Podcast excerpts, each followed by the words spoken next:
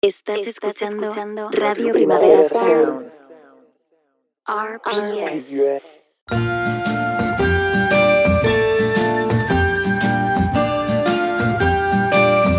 Ever since the day that you went away, you've been sending flowers to me.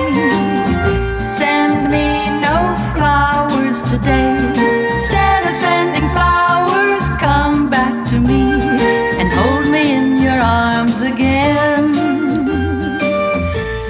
Flower Mari Carmen. Lucía, Lucía, acuérdate. Venga, Lucía, ¿cómo está? Pues mira, estoy agotada. Siempre empezamos igual, ¿eh? No, es Yo que- creo que las concursantes dirán, bueno, hija, yo qué sé. No, pero hoy vayan a entender por qué. Hoy lo van a entender, sí. Bueno, hija mía, ¿qué tal la resaca emocional y física de los ondas? Pues mira, yo por una parte estoy físicamente agotada, ¿Sí? pero estoy tan contenta ¿Sí? Que no puedo parar de hacer cosas. Ah, sí, claro, vas al supermercado, luego vas al Sí. dentista, luego no sé qué. Hago muchísimas lavadoras, ya ves, cosas súper interesantes, pero no puedo parar, no puedo parar quieta. Yo llevo ¿Tú? dos días tumbada en el sofá, absolutamente derrengada y, ah, o sea, bueno, comiendo hidratos Ah, como una cerda. No, Luego también te voy a parar. decir una cosa, que nosotras fuimos las únicas obedientes en la gala de los ondas. Eso es, eso es verdad. Porque mira, antes de salir nos dijeron 60 segundos, ¿eh? No os enrolléis.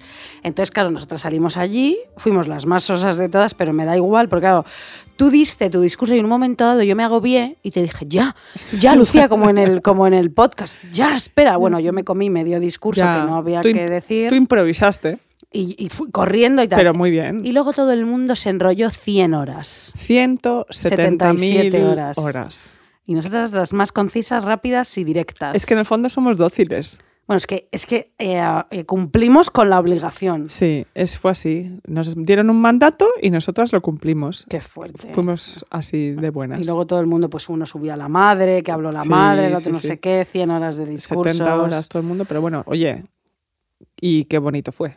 Sí, sí, muy bonito, pero que nosotras de verdad, que es que siempre somos unas pavas. ¿eh? Bueno, nosotras queremos ahora otro Ondas por haberlo hecho bien. No, y, y aparte ya para enrollarnos también un poco. Claro, ya está bien. Bueno, vamos a ver. Efectivamente fue una noche muy especial y ah, bueno, ya te digo, nosotras cumplimos las órdenes y vamos a decir, vamos a mandar besos por el Sí. cóctel que luego estuvimos, por el Prosclas, nuestro de Ya vamos. Ya vas a empezar a hablar Vendra raro. Venga, sí. Bueno, en el cóctel estuvimos con nuestra querida Ada Colau, siempre millones de besos, Besos, con la besos, guionista de Antidisturbios, nuestra querida Isa Peña. Qué Sí. elegante es Isa Peña. Por qué favor, es la más elegante. De todas. De todas, Nosotras. sí, sí, sí. Bueno, también es muy elegante Vicky Luengo, con la que también estuvimos toda la noche. Hija, te mando mil cosas porque te pedía yo cosas sin parar, una caña, no sé qué, no sé cuántos. Perdóname, porque yo es que no has visto así, como Lucía, una chinche que va para acá, te para allá. eres una mariposa Sí, nerviosa. yo voy por ahí, ah, bueno, yo qué sé, se me pongo allí un poco loca.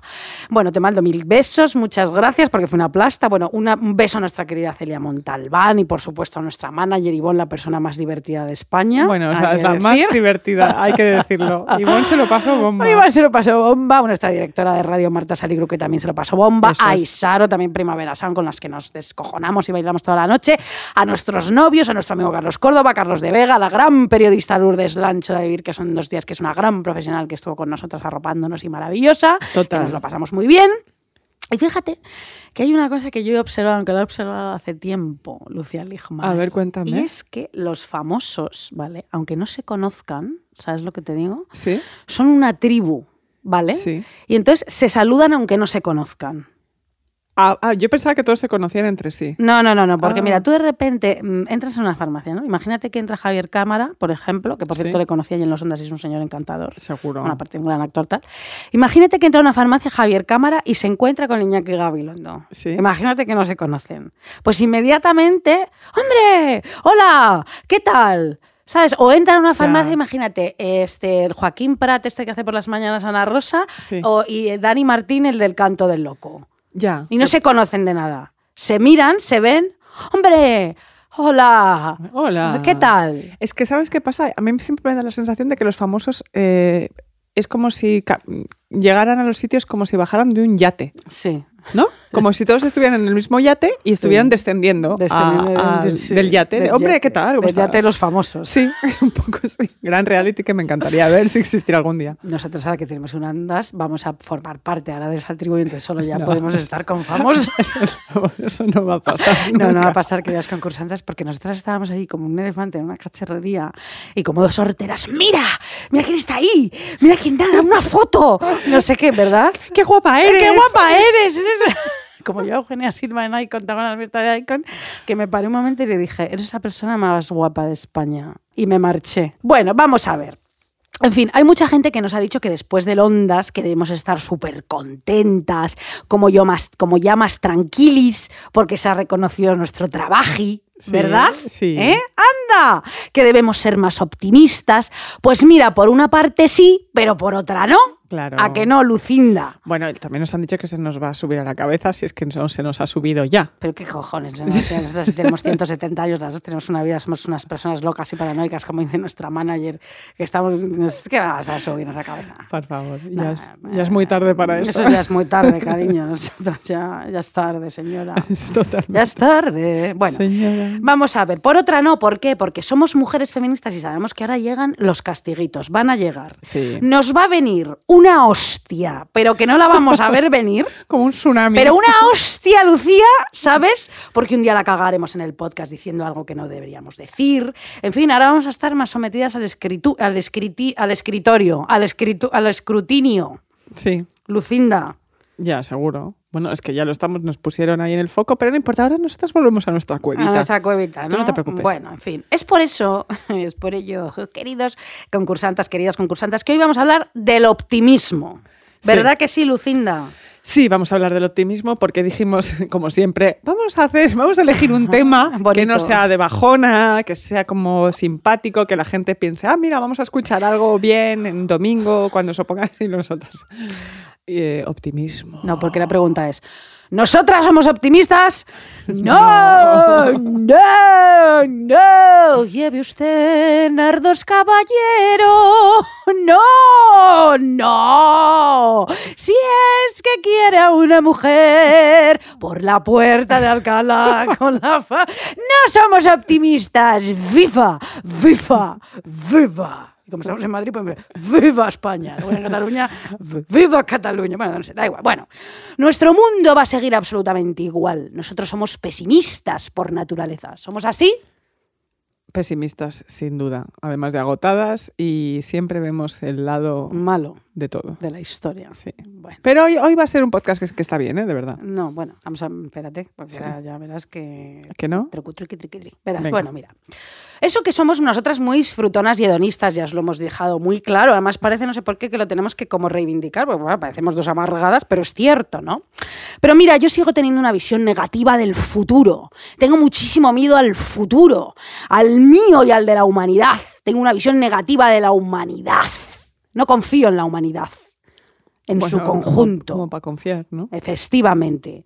Espero de la humanidad lo peor, francamente, motivaciones egoístas, interesadas. Pero es verdad que hay como una especie de halo de esperanza ¿no? en este tiempo reaccionario, te lo digo en serio. Porque menos mal que tenemos estas mujeres en la política y en los gobiernos. Aquí pues está pues Mónica Oltra, Ada Colau, Yolanda Díaz, Irene Montero, Rita Maestre, Mónica García, Vicky Rosell, Beatriz Jimeno, Yone Belarra. Bueno, es que seguro que me dejo un montón. Bueno, y me fío bastante de estas mujeres, menos mal que están estas mujeres, que son feministas, no tienen miedo a decir que son feministas, porque que vaya fuerte que tela marinera. Bueno, que tienen que ser muy optimistas para estar en primera línea. Efectivamente, y comerse eh, lo que se están comiendo. Totalmente. Porque ellas sí ponen el cuerpo. Uf, a lo bestia. Efectivamente. Y bueno, pues eh, claro, yo veo una sociedad de poder mezquina, conformista, siempre lista a sacar ventaja mm, en beneficio propio de la situación. No me fío de nadie, pero me fío de estas mujeres. Haces bien. O Yo sea, también. y también me fío de Izeta. Y ¿Ah, de los sí? hombres gays de izquierdas feministas de la política. Y de la no política. No, pero yo estoy hablando ahora de Ah, la de- de política. políticos, Sí, sí, sí, sí. sí, sí, sí. Bueno, en fin, es, es así, lo siento muchísimo. Si no son feministas, ya es que yo ya, o sea, mira, Ya. o sea, o sea, A mí Z me da un poco de miedo con esta nueva cosa que tiene que, que quiere hacer de la ley de internet. Siempre hay que ah, hay que ver los ministros eh, socialistas con el tema de la cultura Sí. y, e internet. mm, ya, Ya. hablaremos de eso otro día. Ya hablaremos de eso. Bueno, muy bien, hija. Es ya está. No, muy bien, claro que sí. Aquí reivindicándolo todo. Bueno, pero vamos a ver, esto en la vida en general. Quiero decir, si no eres feminista, no serás esa persona íntima, amiga nuestra en la vida, ¿no? Ya se acabó de gilipolleces, no vamos a debatir gilipolleces. ¿Te acuerdas cuando nos llamaron Lucía Ligmaer un montón de medios para hablar del dueño este, del- de la polémica hasta del dueño de la chodita del oro que decía que las mujeres no eran graciosas? Y nosotras decidimos que no íbamos a hablar con ningún medio porque no íbamos a rebajarnos para hablar de gilipolleces. Bueno, es que de verdad. Es que de verdad. Es que tú y yo ya no vamos a, a- a- debatir gilipolleces. Nunca más. Además, ¿para qué? Quiero decir, eh, ¿hay entendimiento? No. Entonces, ¿para qué vamos a sentarnos a hablar con Mm, gente ya, ¿no? que, Es que, en fin, bueno. que niega nuestra existencia? En fin, bueno, nosotras no debatimos estupideces, ya lo decimos desde aquí. Si nos escucha algún medio que nos quiere volver a preguntar por el vestido de la Pedroche en Nochevieja o que si no sé qué más, eh, no sé qué decirte. No o sea, El termómetro feminista. El termómetro. Nosotras no estamos puestas por el ayuntamiento, efectivamente, y no somos el termómetro de la sociedad. Dejadnos tranquilas. Eso es. Somos un programa cultural. Eso Y es. de un programa feminista y un programa del disfrute. Y de gente muy maja. Pues mira, hala, toma ya. En este sentido somos avaras con nuestro tiempo, porque no queremos cansarnos mentalmente. En realidad yo ya no hago nada nunca que nos dé pereza. Fuera del curro, ¿vale? Y las obligaciones que tengo que hacer, esto es una máxima. Escuchad, concursantas, fíjate, voy a tener el morro de aconsejaros. Hay que decir más veces que no que que sí. Yo creo, Isa, que esa es la máxima que hemos aprendido, tú y yo que somos un poco lo mismo, Sí. eh, este año. Sí. Este año decidimos que íbamos a decir no muchas más veces que sí. Porque es que, ¿sabes qué pasa? Que si hay 10 cosas, solo eh, una vale la pena. Y a veces, muchas veces dices que sí porque, ah, porque te han llamado y no sé qué. No, No, no, no. Luego la gente no se puede creer que digamos que no, pero es que no queremos, ¿no? No, no, Y No. no solo, como tú decías, no solo hablando de nosotras, sino... Chicas, decid mucho que no. Sí, que sí, vosotras tranquilas. ¿Creéis que tenéis que hacer una cosa que no os apetece nada? No la hagáis, no pasa No. nada. Además, fíjate que nosotras al mainstream hemos dicho que no muchas veces, porque el mainstream, amigas, te tritura, te explota, te exprime y no te deja ser tú misma, ¿vale? Nosotras somos libres y por eso somos pesimistas, porque casi nadie además ha apostado por nosotras siendo nosotras mismas a la mierda. Gracias Primavera Sound por si apostar. Mira, nosotras somos pesimistas, aunque más felices. Mira tú qué paradoja, Ya ¿verdad? ves, totalmente. Eh, No, es que es, es fuerte. Es, bueno, puede ser todo junto, quién sabe. Sí. Bueno, vamos a hacer. Nuestra zona de confort es no salirnos de nuestra esencia y no queremos salir de la zona de confort a la que nos ha costado tanto llegar, ¿verdad, Lucía Ligmaer? Nunca vamos a salir de ahí. No, no, por favor, yo ya estoy mayor para salir de ahí. No, hay que salir de tu zona de confort. Vete a Portaventura. Mira, pues no. No, O sea- lo necesito, gracias. Yo no quiero hacer gincanas con redes, ¿me entiendes? Y pasar por puentes pasadizos.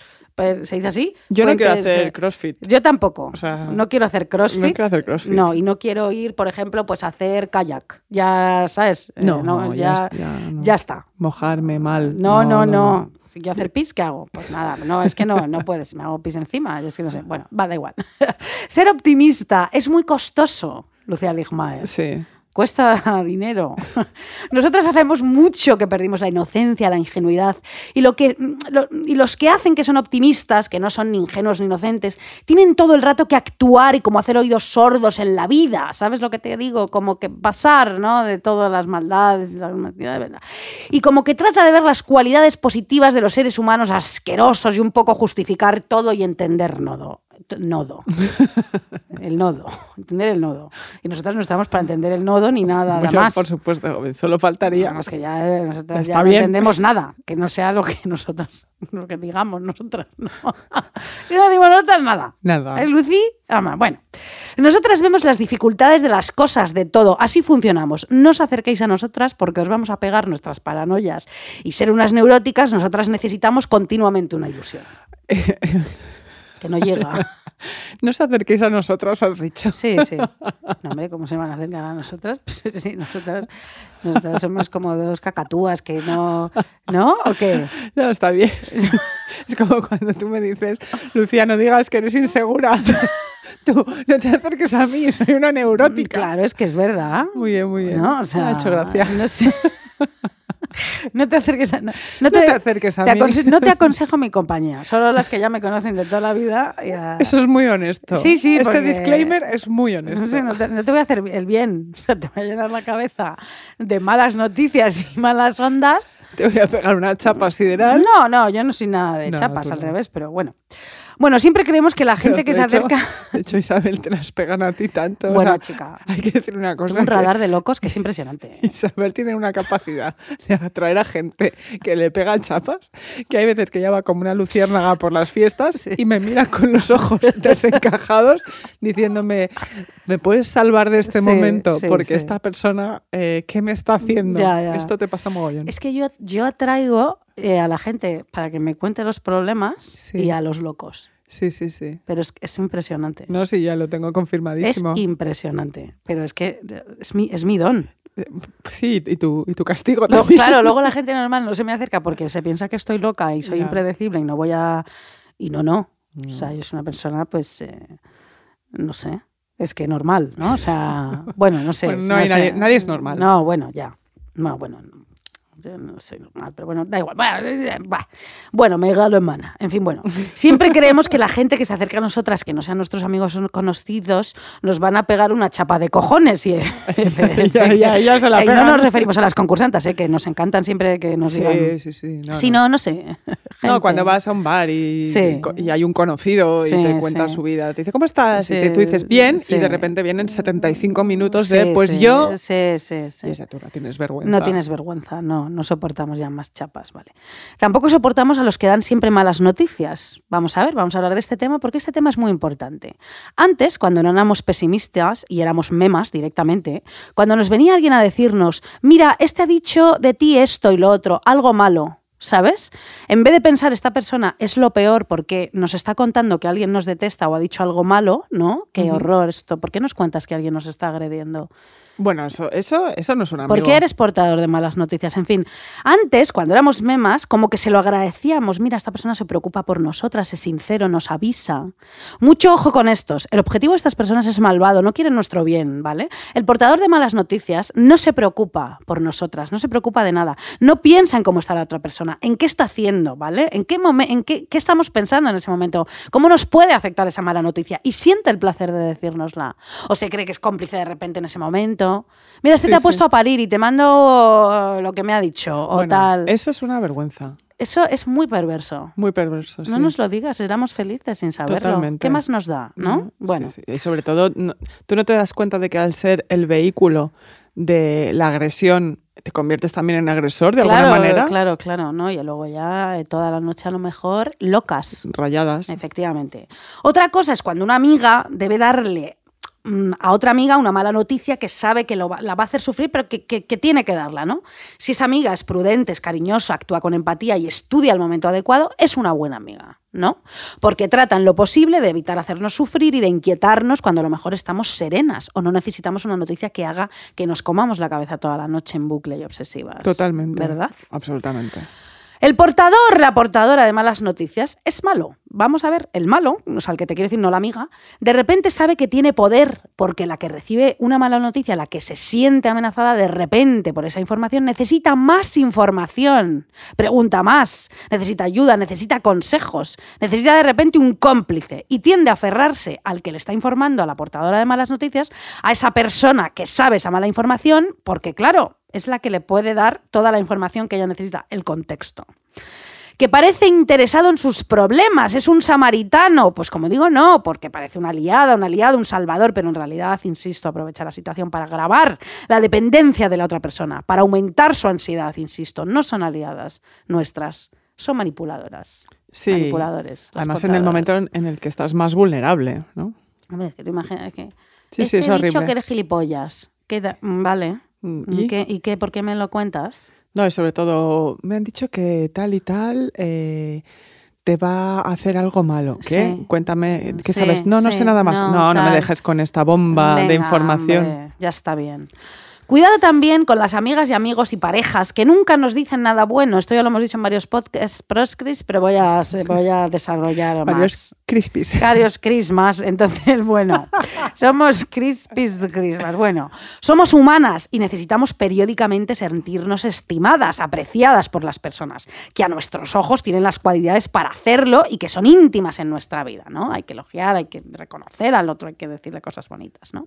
Hay mucha gente que cuando se dan cuenta de que una, de que una espera algo, un elogio, una aprobación, se dan el gusto de negárnoslo y así consiguen poder también sobre nosotras. Se aprovechan de nuestro deseo muy humano de afecto y de aprobación y nos tienen en un puño. Eso es horroroso. Eso es horroroso. ¿Cómo vamos a ser optimistas con estos pedazos de hijos de puta? La verdad es que. Hombre, cabronazos. difícil. Eva, por favor, ¿estás de acuerdo? Hombre, Eva por favor. Eva ríe. Eva Eh, ríe y llora claro. porque esto es un horror. Un espanto. Claro, tú estás ahí, tal. Entonces, ¿qué pasa con esto?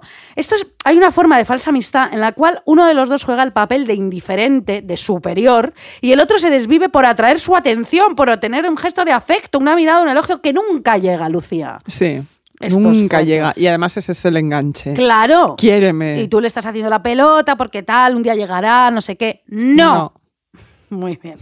Ese tipo de personas a menudo en un principio obtienen buenos resultados porque, claro, la otra persona se esfuerza en obtener un reconocimiento. Está ahí, dale que te pego, gastando energías y el otro, claro, sí que se siente reconocido porque el otro está ahí detrás, pues como un corderito sumiso total.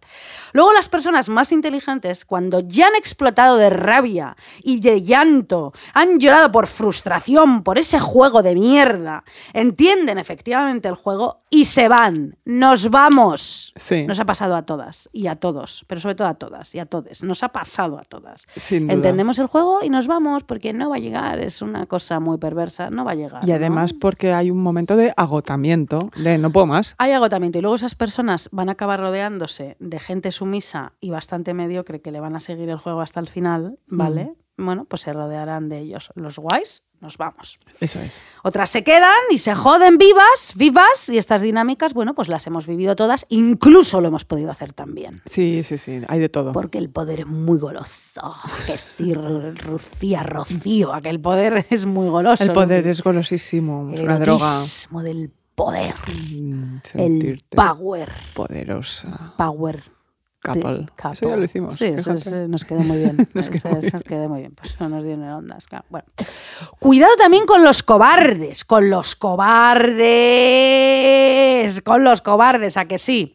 Estos son los peores. Los cobardes temen sobre todo ser desenmascarados, ¿entiendes? Que alguien logre saber que es un cobarde. Ellos tienen un miedo atroz a encontrarse con una personalidad fuerte, verdaderamente valiente, que se deja de superficialidades y de hostias, ¿no? Que va al tema, al grano, a la que no le, interesan, no le interesan las apariencias y dice las cosas como son o como las siente. Y el cobarde sabe que el otro, el que tiene la personalidad valiente, el que no se deja llegar por las apariencias, sabe que el otro no se va a dejar engañar Claro. y le va a ver, Le ve venir. le ve, le conoce, le analiza, le juzga, se lo dice.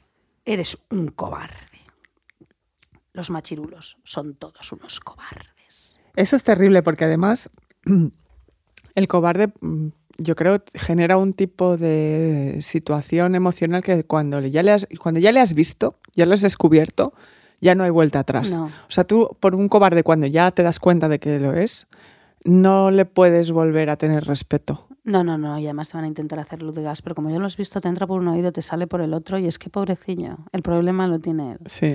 Luego también te digo que los cobardes, sobre todo tíos, machirulis, ¿no te das cuenta que siempre tienen como una moral implacable, que lo juzgan todo, que son como gente que está en una atalaya, eh, como que tiene muchos valores, ¿sabes? Como que mm, son muy implacables en las cosas, Sí, como que parece que ellos no se equivocan y son los que más se equivocan y los que más hacen daño a la gente y como que van de tapadillo. Sí, sí, sí, totalmente. ¿Sabes? Sí, además suelen ser muy... Tienes toda la razón. Estaba, justamente ayer estaba hablando con una amiga de, de una persona, de un, de un hombre cobarde que conocemos y que es de estos, además, ¿sabes? Estos is- izquierdistas, o sea, de la militancia, de, siempre, súper respetado y tal, pero que en su vida real es Sí. la persona más cobarde que conocemos. Pero claro, su moral es intachable. Yo me la paso por el coño, así te lo digo, porque te voy a decir una cosa, los hombres de izquierda son los más machistas que yo he conocido en mi Bueno. vida, son la gente que hace todo como un poquito por detrás y luego son gente que no tiene sentido del humor y que siempre están con lo mismo. Sí, totalmente, estoy absolutamente de acuerdo. Estoy hasta las narices. Sí. Y luego nosotras nos tachan de frívolas porque tenemos sentido del humor hablando de cultura y me puedes explicar entonces nuestro querido Forges o, el Roto, que Ya, ya, total. eso es súper respetadis Sí, sí, y nosotras no, ¿no? Sí, bueno, Anda nosotras ya. sí, todo bien. Bueno, a veces nos tachan de frívolis. Ah, bueno, sí, pero eso da igual, ya está, eso ya fue. Eso ya fue, eso ya fue. Pero bueno, no, yo lo digo también porque, pues nada, pues que, que- que viva, viva, viva, brindo por ti, machirulo implacable, cobarde, de mierda, ¿Cómo que te comes... Estás a Es tope. que, ¿Estás? que vas con unas patillas de aquí a tus cojones. ¿Eh? A mí ya no me las das con queso. Bueno, y membrillo. No me las das con queso. Y luego vienes. ¡Ah! ¡Anda ya!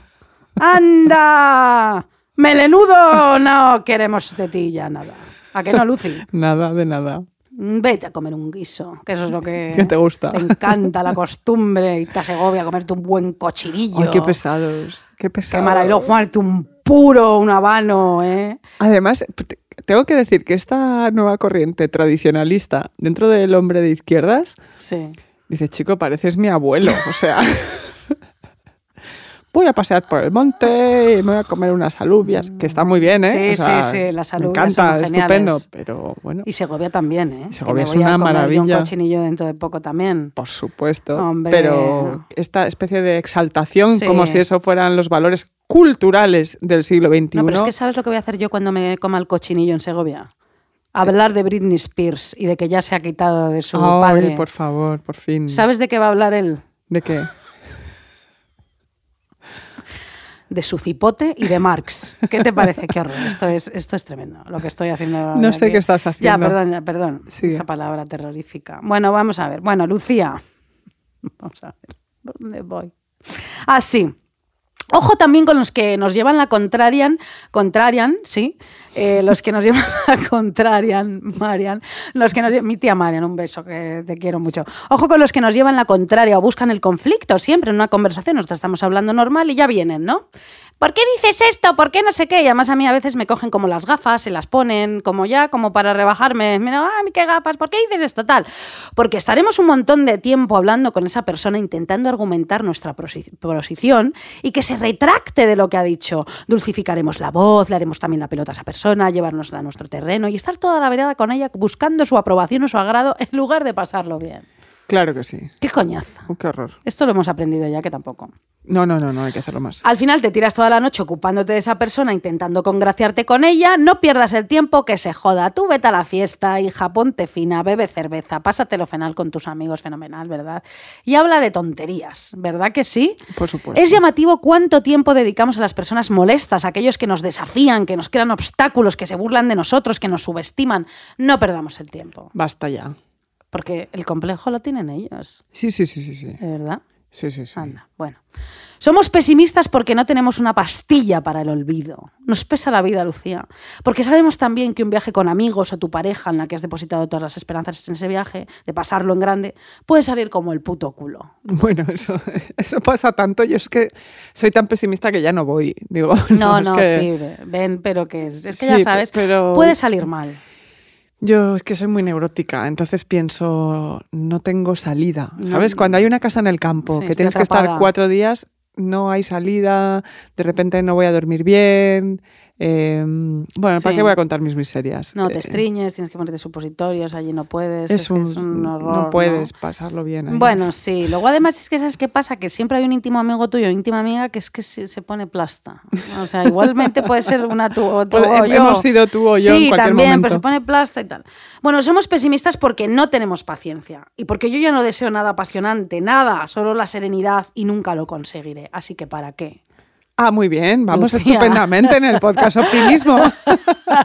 Podría llamarse nihilismo, o Nihilismo, mátate directamente. Sí, sí. No somos optimistas porque cuando te enfadas con una amiga íntima o un familiar y no hay acercamiento en los próximos días y pasa el tiempo, ya sabes que es irresoluble. Y te enfadas más y más y eso no se arregla ya ni para atrás y eso lo hemos aprendido con el tiempo. Y no se convierten en enemigos, pero te dan una pena horrorosa y un poco sí. Y es una herida que se queda ahí para los restos, ¿verdad que sí, Lucía Ligma? Sí, sí, Eso ya no duele se, mucho. ya no se arregla. Soy pesimista, pesimista porque todas las rupturas a partir de los 35 mm, no se superan del todo. Si no ha sido uno una cabrona contigo y si ha habido amor de verdad, pues no se supera del No, todo. ¿Qué no, quieres es- que te diga? Es muy difícil. Soy pesimista porque una vez tuve un novio al que quise con locura y nunca me miraba bailando, el muy cabrón. Yo ¿Cómo? le miraba, intentaba ser cómplice y él no me miraba, hacía como que no estaba yo allí. Eso está muy mal. Eso es feísimo. Eso no se hace. Hacía como que no, no sé si le daba vergüenza o que yo bailaba muy este, exótica, no lo sé, pero o muy extravagante, pero no lo, no lo entiendo. ¿Por qué no? No sé, O sea, no, ¿por, ¿por qué era así? Pues, yo qué sé, porque pues no lo sé. Pues fuera esta Sí, persona. sí, claro. Soy pesimista porque una vez tuve un novio al que quise con locura. Mira, estoy, pre- estoy repitiendo la misma frase. Nada.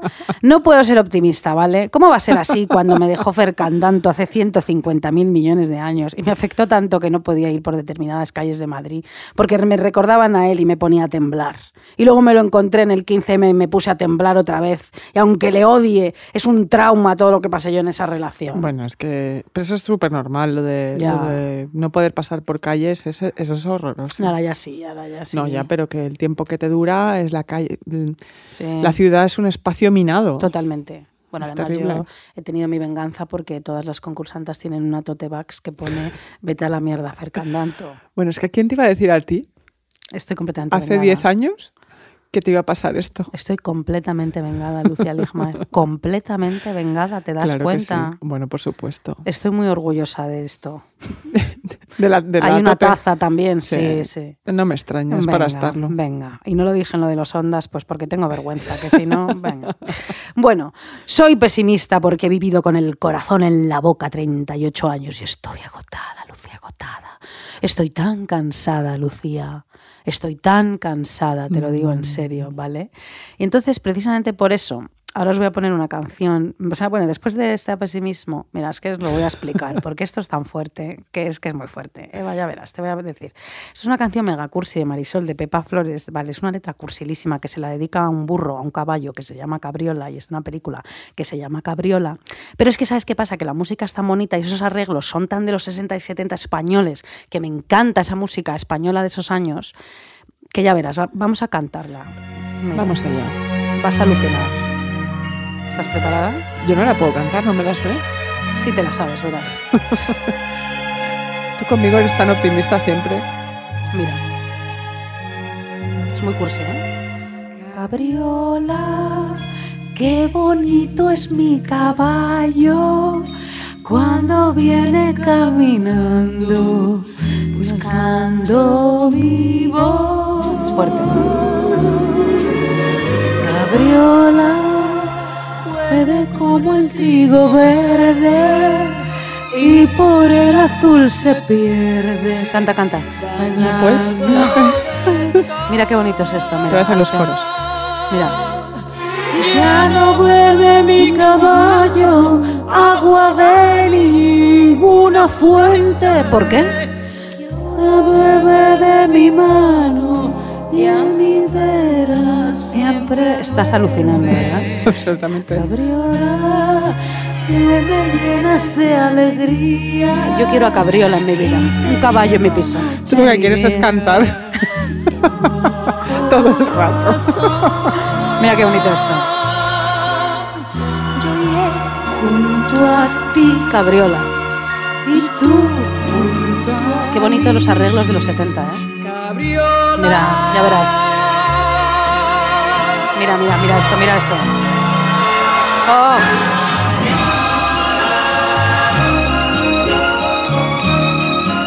¿Preciosidad o no? Absoluta. Vemos el arco iris en el estudio. Cabriola, qué bonito es mi caballo. ¿Tú crees que el caballo de Margiro se llamará Cabriola? Puede ser.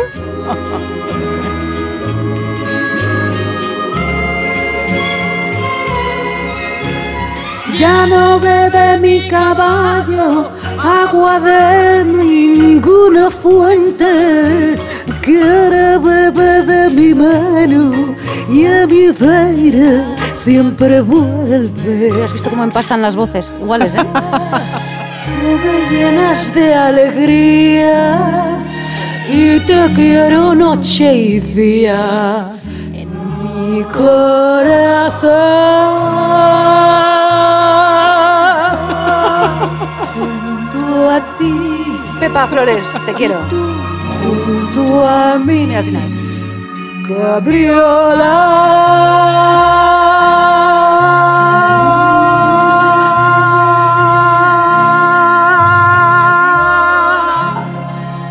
¿Cómo aguanto? Y eso que fumo, ¿eh? No fuméis.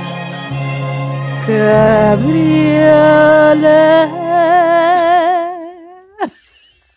De verdad. Canto mejor que Marisol.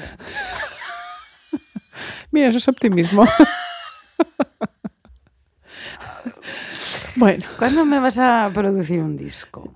eh, ahora hablo con toda la gente de los ondas para que... Quiero cantar canciones de los 60 y los 70 con estos arreglos. Muy bien. Quiero un compositor y co- o compositora Sí, y que con música así. muy bien. ¿Me ayudas? Yo te lo puedo arreglar esto. Y luego nos- Sujétame el cubata. Venga. Bueno, Adelante, Lucinda. eh, una de las cosas que es importante saber en todo momento para sobrevivir, eh, concursanta, seas una optim- persona optimista o no, eh, yo creo que hay gente que cree que esto es algo pesimista, lo que voy a decir, pero yo no lo veo así. Yo lo veo como un hecho más, simplemente es el siguiente. La gente no cambia. Estoy completamente de acuerdo contigo. O sea, esta, esta es una máxima importantísima eh, y lo más importante que debes hacer con esta idea, además de fijarla en tu cerebro, que es importante, es retenerla ahí. La O verdad sea, es que este es un podcast terrorífico, es un proscras de verdad. Yo sabía, mira, fíjate que justo antes de entrar he pensado, tengo que decirle a Isabel que haga el Punto favor de no decir que este es un mal podcast. No, porque no, no, no, que es un podcast con muy malos consejos Ah, con y, malos como, con- y como de, no, no, no, no, hija, por favor, ¿cómo voy a tirarme yo un pie, un pie en la piedra, una piedra en el pie, hija? Pero si lo hacemos todo el Se rato acaba tú y de yo. cantar Marisol con rever, ¿qué dices? Esto lo hacemos tú y yo todo el rato de, oye, hoy no sé, no nos que está no, saliendo bien. No. que estamos como dando unos consejos de plan de ten cuidado con este, te- no Ya, es ya, optimista. No, eh, no, no, es- no es nada optimista. es, Continúa, por favor. es, Es eh, terrible. Autoayudesco. Sí, Y ya sí, está. sí. Eh, reténla, por muy sensible que seas, por mucho que creas en la bondad de las personas, la gente es como es y no cambia jamás. Esto es como la fábula esa del escorpión que cruza el río, que siempre la meten en todas las películas americanas cuando Sí. alguien hace un speech de estos profundos. ¿no? Sí. El escorpión le pidió a la rana que lo cargara a su espalda para cruzar el río. La rana eh, le dijo, pero ¿cómo sé que no me picarás? Y el escorpión le- contestó, porque eso haría que ambos nos ahogáramos. Estoy cruzando el río. Vale. La rana aceptó y a mitad del río el escorpión picó a la rana. Cuando la rana le preguntó por qué, si los dos vamos a morir, el escorpión le respondió, porque es mi naturaleza. Ya. O sea, Es que- ¿Soy así? Sí. No puedo cambiar. No puedo cambiar, Lucy. Claro, si no, ya lo sé ya. La gente es como es y sobre todo casi siempre es de la misma manera. Sí. Y ya está. Nunca, y con esto quiero decir, nunca he mantenido una conversación con alguien bajo los siguientes A términos, ver, Isabel. Venga. Por ejemplo, me he encontrado a Pepito por la calle. Sí. Y tú, ¿ah, sí? ¿Y cómo está Pepito? Menudo cabronazo era Pepito. Te metía unas chapas integrales en las fiestas Sí. y trataba fatal a su novia. Sí. Y la otra persona dice, pues oye, súper cambiado, ahora está calmado, amable, es ecologista, feminista, está en un grupo de consumo y tiene una novia genial a la que adora y me hizo muchas preguntas y se interesó mucho por mí, de verdad, Pepito parece otra persona. ¿A que esto no te ha pasado jamás en la vida? Nunca. claro que no, porque la gente no cambia. Sí. Y quien diga, porque esto pasa, pues yo tengo un amigo que, ¿no? Los que nos van- lo van a decir, eh, no, tú espera, porque el arco temporal de la acción, Sí. la historia de tu amigo todavía no ha terminado. No. Hazme caso, tú espérale en la siguiente curva. Sí. Ya verás cómo no te sorprende, porque él volverá a ser quien es. Sí. Quizás os parezca un pensamiento o una idea pesimista, pero no lo es. Simplemente es realista, que es lo que es este podcast hoy Claro. te resuelve muchas incógnitas y por eso es importante tener en cuenta que muchas veces, y esto es importantísimo, importantísimo, Sí. la primera impresión que te lleves de una persona es la impresión correcta. Jolines, es que estoy completamente, totalmente de acuerdo. Eh, la verdad es que no lo quería decir yo porque es fuerte, pero ya lo has dicho tú y es que es verdad. Es que es así. O sea, si tú quedas con un tío que parece una hortera eh, de camisas hawaianas y te dice, yo es que no hago planes cuando le dices de quedar mañana, Sí. 65 semanas después, por mucho que te empeñes en encontrar recodos, dobleces y dobles sentidos, lo que tendrás delante de tus narices es a una hortera de camisa hawaiana que te dice, yo no hago planes. Sí. O sea, no te engañó. Él no pretendió ser otra persona. Tú simplemente fuiste optimista de más. Sí, sí, cariño. sí. Y luego no, va a cambiar nada. y se va a comprometer que no veas y luego te va a, a llamar eh, cuando haya salido del trabajo hecha una mierda. No, no, no, no. Esa persona ya era lo que tú viste al principio. No eras pesimista, simplemente tenías intuición. Claro. Y punto. Y te voy a poner una canción de Missy Elliott para entrar en el siglo XXI, porque el podcast de hoy tiene todo canciones de 1955, 60. menos esta. Claro, a ver. Vamos allá, es rap, te va a encantar. Joder, ya estamos. Started from the bottom. I'll show you how to flip a dollar. I got food in my dining room. I'm better, I'm better, I'm better. It's another day, another chance. I wake up, I wanna dance. So as long as I got my friends, I'm better, I'm better, I'm better. You cannot beat me, no never. Ain't got to explain why I'm better. Your man is a dog. He chased my kitty and he say my pussy is wet. It's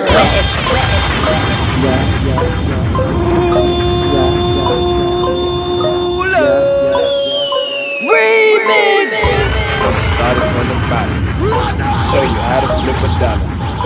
I got food in my dining room.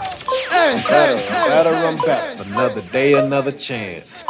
I wake up, I wanna dance. So as long as I got my friends, no, I'm better, better, better. You cannot beat me, no never. Ain't got to explain why I'm better. Your man is a dog. He chased my kitty and he say my pussy is wet. Me and Missy be high in them toppers. Landing a hundred for yachts. In Giuseppe Hills, I'm kicking the door, waving the foe like I am Big Papa. Better, better. Bob mom be the leather. My watch is so icy. If I walk outside in the summertime, I just might change the weather. I'm done with the bin, so I bought a race. I don't trust the bin, so I bought a six. This fur on me like I fought an eight. I'm killing them. Yellow tape. I started from the bottom. I'll show you how to flip a dollar. I got food in my dining room. I'm better, I'm better, I'm better. Another day, another chance. I wake up, I wanna dance. So as long as I got my friends. Radio.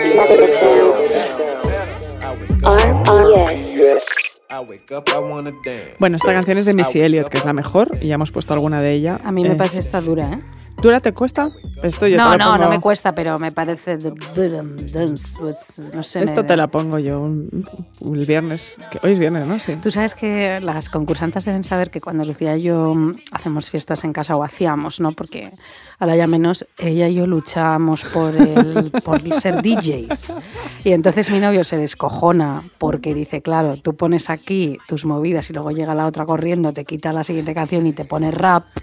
Y así estamos toda la noche luchando por nuestra música. Sí, y luego vienen nuestras otras amigas que también ponen las suyas, Bueno, que, es que, que ya te ponen unas cosas ¿Te acuerdas hace 170 años en una fiesta en una piscina que teníamos Sí. un altavoz? ¿Te Sí, acuerdas? sí. Que tú y yo íbamos cada minuto No a podíamos poner parar. eso y estábamos luchando por la música de cada Sí, una. sí. ¿Te acuerdas de sí, eso? Sí, que me acuerdo. De hecho, creo que ese es uno de los grandes males de, de las fiestas contemporáneas, Sí. es que todo el mundo va con un iPhone o con, con un teléfono, lo que sea. Sí. Eh, Tu contraseña, corre. Venga, tal, la ahora yo, ahora yo. No, déjame, está, está en cola, está en cola. Sí. te dice. Y tú te pasas la cola por el forro y le de, ¡ay! Ay, me he ¡Ay, me he equivocado". equivocado! No, pero esa noche fue muy graciosa porque nadie nos ya decía nada. Íbamos tú y yo como dos leonas. Y yo, como vuelvas a poner a este, a Wyclef Jean este de las narices, o sea. A Paco Pil, como a yo. Paco Pil. o sea, mira, ¿eh? Bueno, sí. Venga, hija. Fíjate.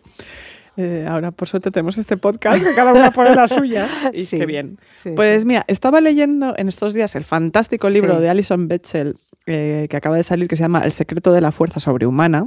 Que es su tercer volumen gráfico y autobiográfico. Recordemos los maravillosos Fan Home y Eres mi madre, donde habla de las distintas relaciones que mantuvo con su madre y con su padre, bueno, y de muchísimas cosas, psicoanálisis, autoconocimiento, amor, familia, de verdad. Cada vez que saca un libro, esta señora es un acontecimiento. Además del trabajo histórico de unas bolleras de cuidado, ¿no? Que, trata todo el tema de mm, en, en Estados Unidos en los años 90, eran unas tiras míticas que hacía ella. Eh, mm, LGTBI, por supuesto. Esta persona es genial. Yo la entrevisté una vez y le hice una entrevista malísima. Ah, sí. malísima porque fui súper optimista además. Ya. Y pensé, todo saldrá bien. ¿Sabes cuando Sí. dices, esto es tan importante que, que te autoboicoteas un poco? Sí. Dices, lo hago el día antes. Y claro, no salió, no salió bien. ¿No salió bien? no, no, no, no le hice buenas preguntas. No, no pasa nada. no Ella pasa se nada. enfadó. No, no se enfadó. Yo creo que estaba desconcertada simplemente de qué me pregunta esta chica. Ya. No pasa nada. Pero bueno, eh, Alison en, esta, en este libro habla de su relación con el ejercicio físico, que yo pensé en un primer momento, ¿y a mí qué me va a interesar esto? ¿no? Pues está muy bien, porque ella lo cuenta como que es una obsesión suya desde la infancia. Ella quería ser como los culturistas y alejarse de la feminidad desde muy pequeñita y en su casa pasaban totalmente de la gimnasia.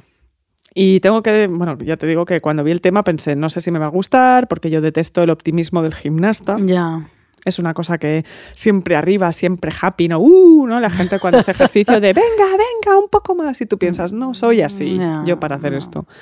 Pero a la vez les envidio un poco porque entiendo que son más felices, más conectados con su cuerpo, con su mente, con poner la mente en blanco en realidad, que es algo que te lo cuenta ella muy bien. Sí. Mucho, lo de poner. Como ella cuando empezó a hacer ejercicio de muy jovencita, era el único momento donde no pensaba en nada. Ah. Realmente, sí. Sí, como yo no hago ejercicio. Claro. No sé lo Pues que va a ser muy hacer. revelador. Sí. Y un poco también te habla de las trampas que te pones a ti mismo, ¿no? ¿Por, por qué necesitas ese chute de endorfinas? ¿Por qué te refugias en el deporte? No, ella enmascara en el deporte muchas cosas que acaban saliendo de su propia familia, de su historia personal, ¿no? Eh, en el libro ella cita siempre a muchos filósofos y pensadores, eh, en todas sus novelas gráficas lo hace, y hay una que me interesó, que, que me pareció in- importante, que dice, en la mente del principiante hay muchas posibilidades, pero en la del experto hay muy pocas, Anda. dice, para hablar un poco de la mente zen, ¿no? que muchas veces eh, es lo que persigue el ejercicio, Sí. ¿no? tener este estado zen. Esto lo dice el libro Mente de principiante de Shunryu Suzuki. No. Sí. No, a ver, este te lo estás inventando también. No. Oriana Dragona. ¿Cómo? Shunryu Suzuki. Suzuki. Sí. Bueno, bueno, bueno. Bueno, bueno, bueno. Es sí. un nombre de verdad. Es un nombre, es gran, un grandísimo nombre también para, para ser famoso. A ver. Shunryu Suzuki. Muy bien, hija mía. Lo has dicho a la, a la, a la, primer. A la primera. Venga. Pues eh, el ejercicio en realidad es puro aprendizaje, ¿no? Eh, en la mente del principiante hay muchas posibilidades, dice, mucho optimismo. Est- Esto, esto yo pensaba, claro, esto soy yo Sí. en todos los talleres de, de revelado de fotografía que he hecho en mi vida, que han sido cinco, Sí. incluido revelado de color, y hago las peores fotos del mundo, Sí. me lo ha dicho mi amigo Efraín, y me dice, me dice, eres malísima, o sea, cada vez que subes una foto de Instagram, eres muy mala, das vergüenza. Eh, soy yo Bueno, cuando... hija, Sí, sí, no da, da mucha vergüenza. Yo también hago muy malas fotos. Hago muy malas ¿Sabes fotos. quién hace buenas fotos? ¿Quién? Raquel Peláez, mi amiga Ya, y amiga tuya. ¿Sabes? Hacer, Ella, ella hace sabe, buenas fotos. sí, sí. Sí. Eh, soy yo cuando intenté hacer Y Pablo. Zamora, nuestro amigo bueno, pues es fotógrafo. que él es su profesión. Y un, es besa- bueno, un besazo a Jaime también, por Sí, favor. a es, que, es que Andrés. to- Todos, y bueno, todos ya está. los queremos. Perdone. Mañana hemos, quedado, por cierto, lo sabes, ¿no? Sí, Sí, ¿eh? sí, sí. vamos a cenar todos. Muy bien. Tú también. Yo también voy. ¿Qué cenaremos? No lo sé. No lo sé. Venga.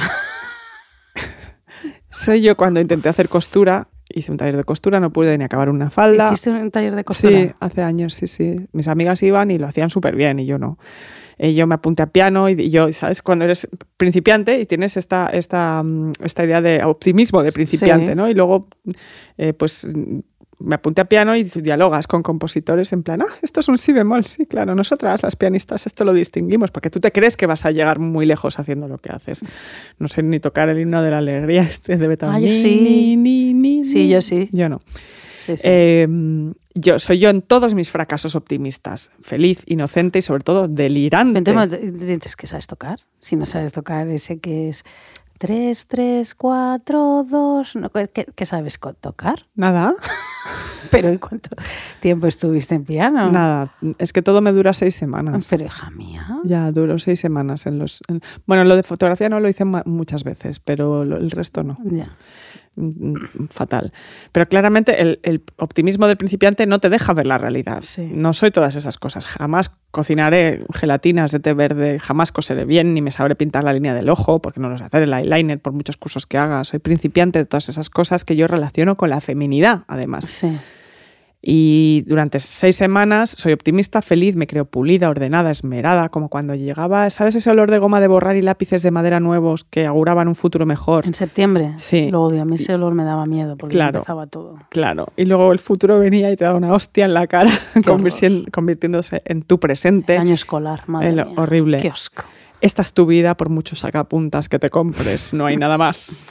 En fin, optimismo se llamaba este podcast. ¿Te acuerdas que, en septiembre cuando dicen, "Mm, exacto, qué bien huele a, a- a lapiceros y a gomas de borrar? Vete a la mierda. Eh, sí, ¿sabes? no, ya no, en octubre ya no puedes ni andar por la calle, Es, gilipollas. hor- es horroroso. Con tus lápices y tus gomas de borrar, que ya... Es, del- Es o sea, horrible, es horrible. De mierda. Qué triste. además. Cómetelos. Y a ver si te atragantas con tu goma de borrar. Así es. ¿Quién usa ya gomas de borrar? No lo sé, la verdad. Pues supongo que la gente que trabaja con lápices, Sí. ¿no? Arquitectos. Sí, dibujantes. Sí. Betchel cuenta, Betchel, por Sí. ejemplo, Mm. eh, ella cuenta cómo deja de ser optimista en el preciso momento en el que entra en la adolescencia. Sí. Ya no es una principiante, además, porque ella que hacía ejercicio, eh, que esquiaba, hacía deporte, se ha caído esquiando, entonces ya no tiene la energía positiva del inicio, porque ya ha visto su propia mortalidad, ha visto que no es invencible, que estas cosas pasan en la adolescencia, cuando te empiezan a entrar todos los miedos.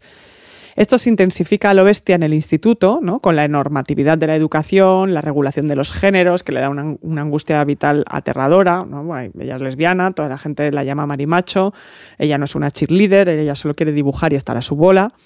Y tiene una ansiedad que alucinas, pero le pasa lo que le pasa a una cuando tiene ansiedad y vive en la década, en su caso, de los 70 y es adolescente, que no sabe que tiene ansiedad, no entiende lo que le pasa.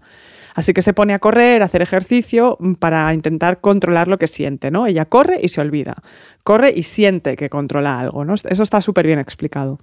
El libro es estupendo y además cuenta 7000 cosas, o sea, está, mm, tiene muchísimas historias, un poco como No siento nada, Sí, que- me de Leif. Stromkist, que, que para contarte una idea recurre a historias Sí. del pasado, habla mucho de los románticos, de los trascendentalistas, y, un- y cuenta una historia bastante emocionante sobre la conexión con la naturaleza que te da cuando haces em, deporte fuera en el exterior. ¿no? Un día sale a correr y ve como una presa justo se está desbordando ¿no? y, lo, y lo inunda todo. Entonces dice, me alegré al borde del miedo. ¿no? Anda. esa sensación Sí. pletórica, ¿no? como describía el pensador Emerson, eh, la exaltación que le invadía a- cuando estaba al aire libre. ¿no? Por cierto, que cuenta que Emerson tuvo una amistad súper especial con la feminista Margaret Fuller, que Sí. esto lo cuenta en el libro y es muy bonito. Se convirtieron en amigos muy cercanos porque eran intelectuales semejantes, se aportaban muchas cosas. Pero Emerson no se atrevió a ir más allá con ella. No lo digo como algo malo, él había perdido a su primera mujer muy joven y que también, que esto es súper fuerte, para poder superar su muerte abrió su ataúd un año después para, para poder demostrarse a sí mismo que el alma de su mujer estaba fuera de su cuerpo putrefacto. Esto es un Ah, historión. Por favor. No, no, no, es muy, es muy. O sea, suena horrible, pero está muy bien contado. Qué fuerte Emerson, ¿no? Él se había vuelto a casar, había rehecho su vida y no se atrevió a dar el paso con Margaret, aunque yo creo que Margaret estaba a tope con Emerson. Sí. Los dos casados, luego Margaret se ahogó en un accidente, Emerson se quedó muy tocado y dijo su corazón era tan enorme como su mente, no fue capaz de ir al entierro, pero los dos fueron muy felices en esas conversaciones, se quisieron mucho y se respetaron mucho más. Él no fue malo, ella tampoco, es una historia bastante bonita, no cancelamos a Emerson, No. que escribió Naturaleza, que es un libro precioso.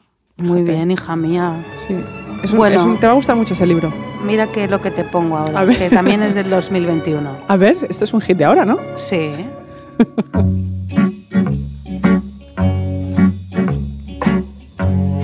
Balada triste.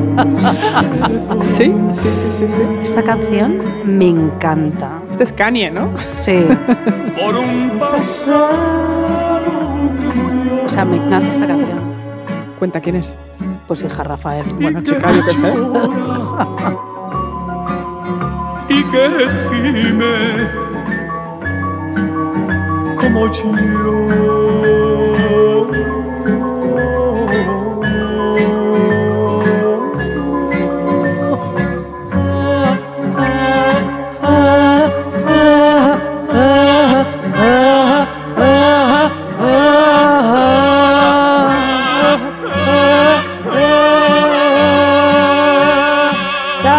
Tan, tanan. No, todavía no. Tiro, tiro.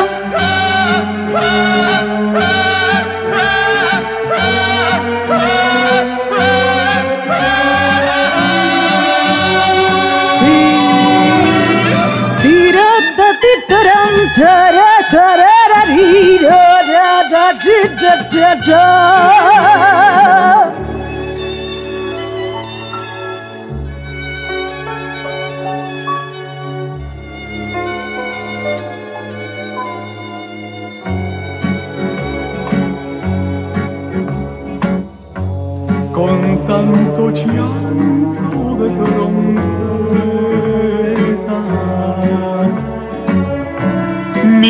corazón desesperado va llorando, recordando mi La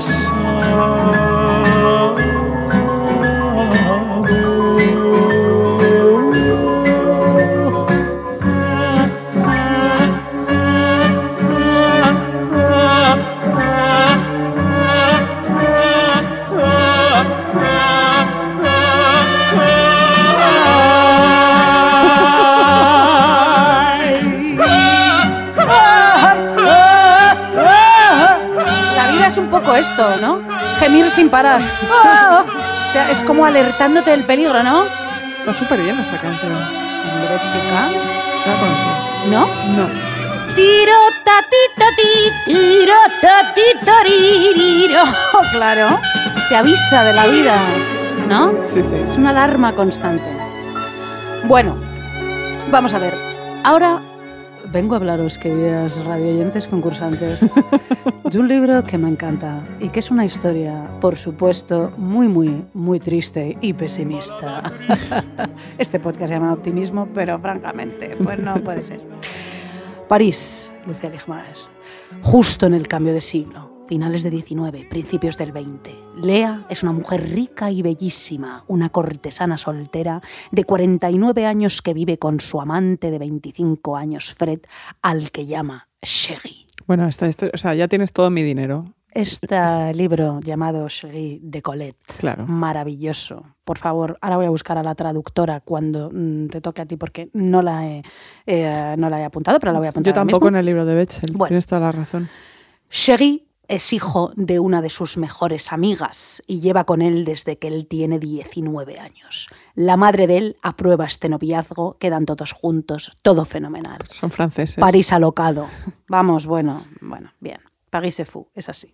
Lea ha tenido de toda la vida amantes jóvenes y parece que Fred Sherry es el último de su colección. Se nos presenta como su juguete sexual. Él es superficial, caprichoso, emocionalmente bobo y no emocionalmente también.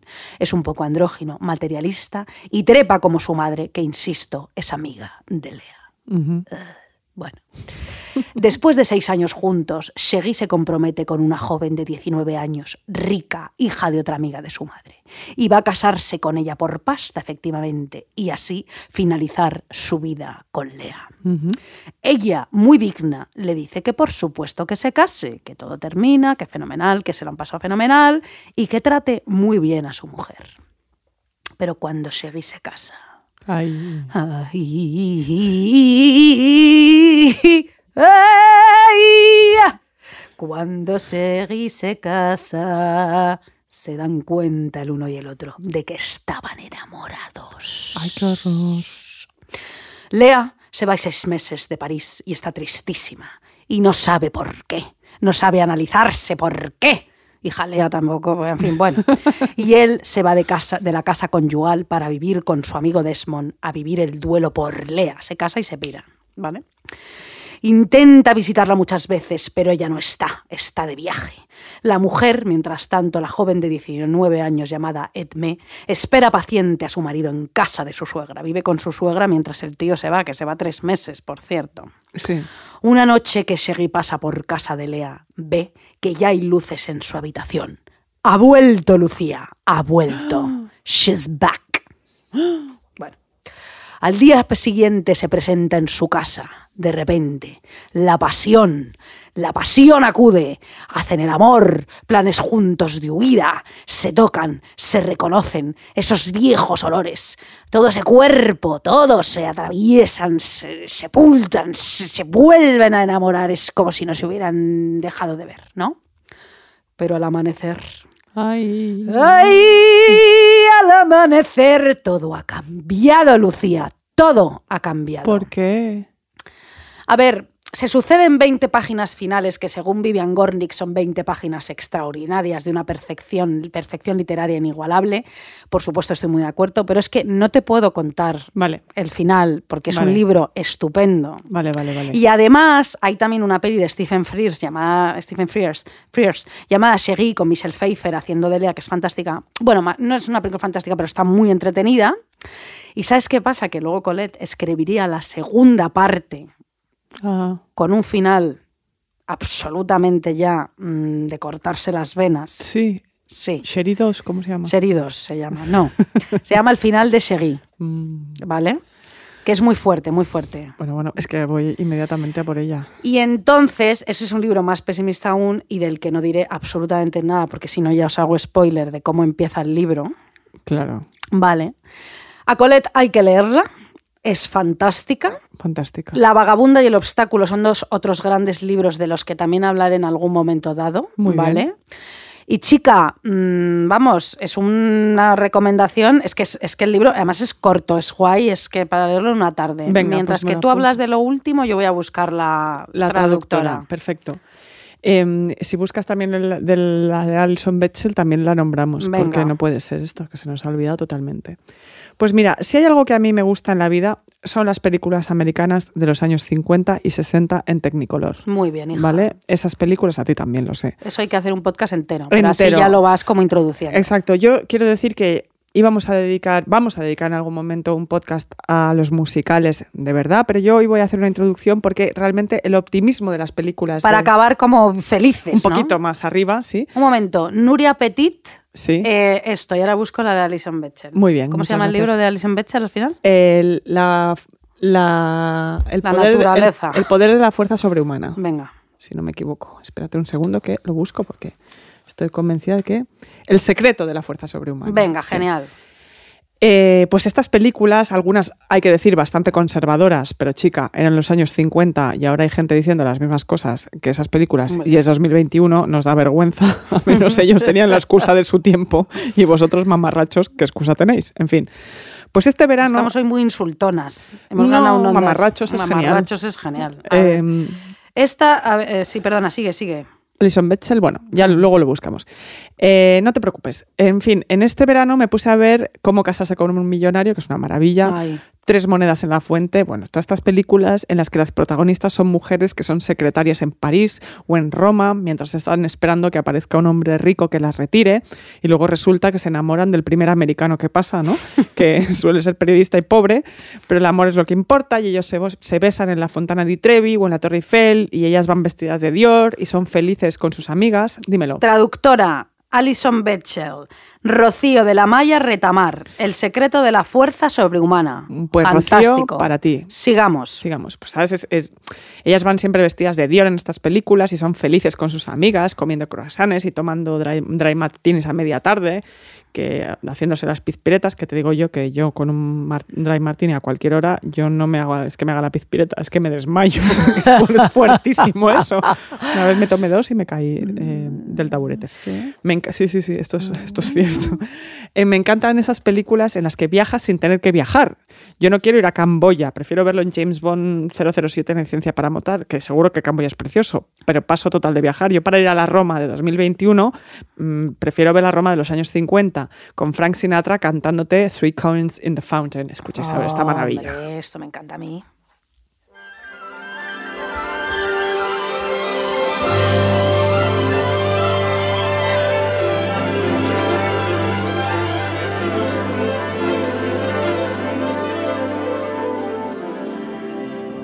Three coins in the fountain,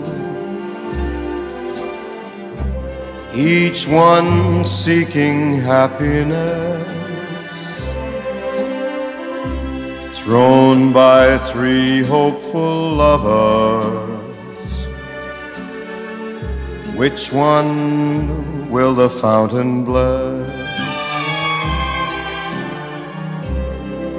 Three hearts in the fountain,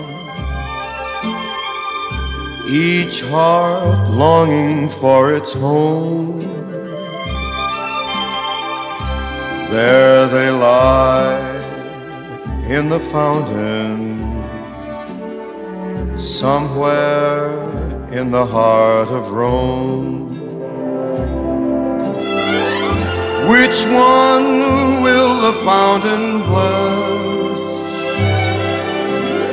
Which one will fountain bless? Three coins in the fountain. Hombre, hija, es que es que esto esto es es- mi. Es una Es mi maravilla. target, o sea, soy su target. es el target de esta canción. Es mi fan. es mi fan. Él es mi fan. Frank Sinatra es tu fan. Una maravilla, es una maravilla. Esta película que es poco cursilona es una maravilla. Por eso que no, esta no es un musical, pero por eso me molan los musicales de esta época, porque tienen un mundo exterior en el que todo lo bueno es posible, ¿no? Es un formato que empieza y acaba en esta irrealidad de colores súper brillantes, donde alguien se puede poner a cantar en cualquier momento y todos tienen problemas que se resuelven dos escenas más adelante, Sí. ¿no? Todo termina, todo termina. Y además de una manera muy sencilla y rápida. No hacen falta 210 minutos, que últimamente Sí. parece que cada vez que nos metemos en un cine tenemos que estar ahí tres horas y media. por la de James Bond. Sí, un poco larga, un poco larga. Ya. Bien, pero un poco larga. Yo también fui a verla, pero porque yo quería ver morir a Daniel Craig. O sea, James Bond en la película. Sí, spoiler al canto. No, si eso lo sabíamos desde el principio. ¿Ah, sí? Claro, eso se decía, es el, es el último James Bond de este Ah, señor. Ah, fíjate, pues. Bueno, y Dune, que me encantó, pero es larga, es larga. Dune es larga. Sí. Eh, y os digo una cosa, además, la gente eh, a la que no le gustan los musicales, fuera de mi casa. Ah, sí, sí, sí, claro. Fuera de mi casa. El musical es un género detestable, rancio, cursi, arcaico, que no. no. No. ¿Necesitas ser renovado? No, No. no hace ninguna falta. No hace falta renovar el musical. Está perfecto como está. Eh, no tenéis ni idea de cine, de belleza, de amor, de la vida. No pasa nada. Yo es que no quiero decir nada porque quiero reservarlo para el podcast de musicales que hagamos. Vale. Pues hablo yo sola. No pasa nada. Háblate sola. Viva Lucy. los musicales. Por fin. Por- Venga, hala. Cuanto más pastiche, mejor. La gente se enamora cantando, cocina cantando, se separa cantando, es siempre optimista, siempre hay una montaña más allá donde brilla el sol, over the rainbow. El musical encarna la posibilidad de un futuro mejor, donde ser libre es vivir como quieras y con quien quieras, llevar lentejuelas para desayunar, tener piernas de corista y bailar, bailar como Fred Astaire. ¿De verdad alguien no quiere ese mundo? Porque Ya. yo sí lo Yo quiero. también. Eh, Pero nosotras llegaríamos allí cenizas. ah, Ya, joder. A las 7 de la mañana cantando. Cállate, coño. No, está bien. Seguro que nos, nos encanta. La, ahí es, es precioso.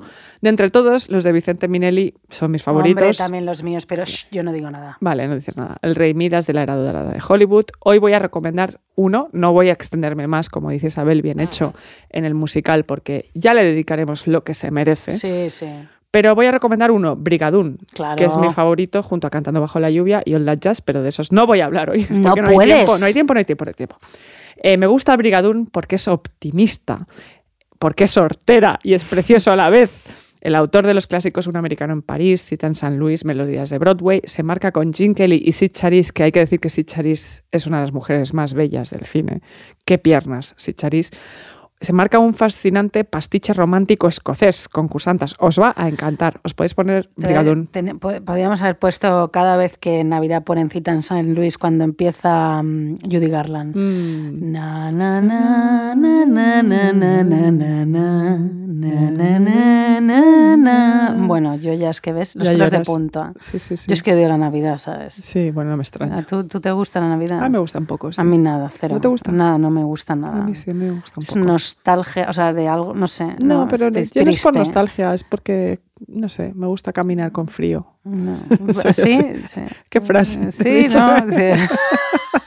Me gusta caminar con frío. Pero bueno, Brigadoon, la historia dice así. Dos amigos estadounidenses se pierden en las laderas de Escocia y quedan fascinados por un bucólico pueblo que parece vivir ajeno a los avances históricos. Jim Kelly se enamora inmediatamente de Sid Charisse, una lugareña, y sorpresa, descubre que el pueblo solo existe un día cada 100 años. Qué fuerte. Por lo que su amor, claro, es imposible. Pero el amor lo puede todo. Jodeos pesimistas. Ya. Porque en esta película el amor lo puede todo. Entonces, ¿quién quiere tecnología o penicilina pudiendo tener coreografías escocesas y vivir ahí? ¿no? Y entonces vamos con la canción que define esta película que es preciosa para terminar. A roving and wandering life I had. On any lass I'd frown who would try to tie me down. But then one day I saw a Hemos terminado en alto porque ya era fuerte, ¿no? Todo. Todo era fuertísimo. Ahora viene el, el coro divertido, ya verás.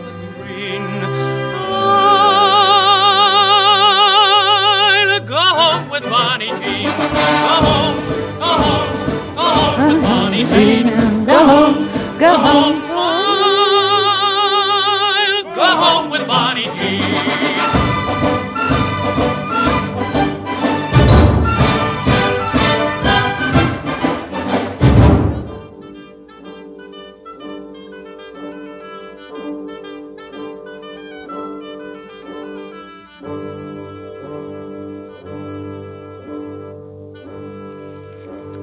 Con esto parece que la vida es bonita al final. Es bonita y es mejor.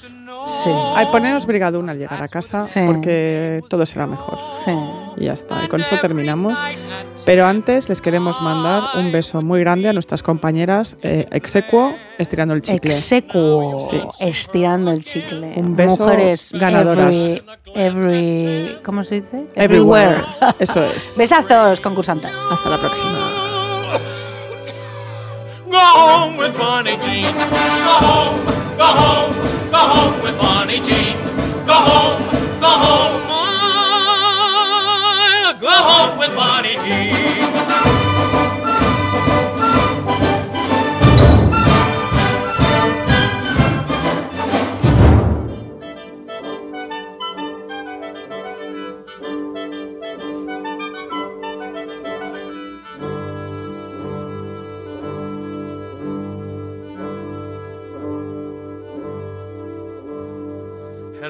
To married men I've known. I'll soon have a wife and leave yours alone.